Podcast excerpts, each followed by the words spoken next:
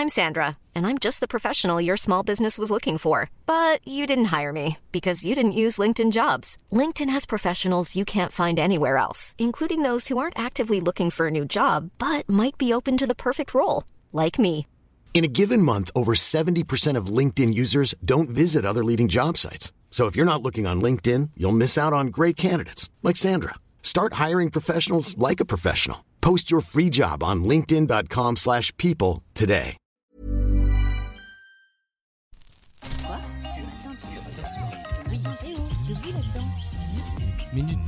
Bonjour, vous écoutez Minute Papillon, le flash audio de 20 minutes, et c'est Julie Bossard qui vous parle en ce mardi 24 juillet 2018, il est midi 20.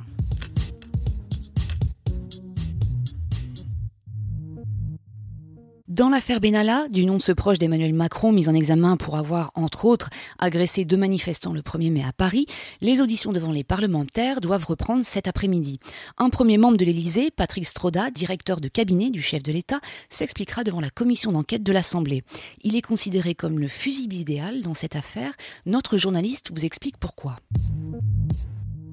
Écrasée par la chaleur et la sécheresse, l'Europe suffoque. En Grèce, la région d'Athènes est ravagée par des incendies meurtriers. Le bilan s'est alourdi à 50 victimes après que 26 personnes ont été retrouvées dans la cour d'une villa.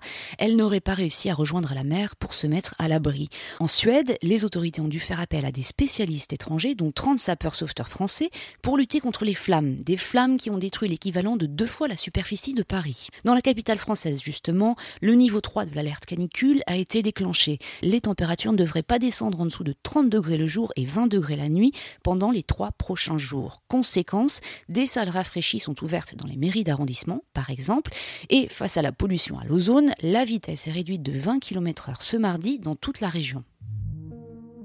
On reste dans l'environnement avec ces défenseurs qui ont payé un lourd tribut en 2017. Au moins 207 personnes ont été tuées dans le monde pour s'être opposées à des projets miniers, forestiers ou agro-industriels. Un constat de l'ONG britannique Global Witness. Le Brésil a connu la pire année avec 57 meurtres. Les auteurs du rapport appellent les gouvernements et les investisseurs à protéger ces défenseurs en renforçant les législations et surtout en les faisant appliquer. Avis aux amateurs d'upskirting. Prendre des photos ou des vidéos sous les jupes des femmes à leur insu sera bientôt puni par la loi. Les parlementaires ont en effet décidé d'inscrire ce délit dans la dernière mouture du projet contre les violences sexistes et sexuelles. Il sera passible d'un an de prison et de 15 000 euros d'amende. Enfin, à saluer l'initiative de deux associations bretonnes, My Human Kit et La Petite Reine, qui conçoivent des fauteuils roulants à partir d'anciens vélos électriques. Un réemploi qui a de l'avenir. Essor des mobilités douces oblige, les batteries moteurs se compteront par milliers dans les années à venir. Minute Papillon, c'est terminé pour ce midi. On se retrouve à 18h20 pour la suite des infos.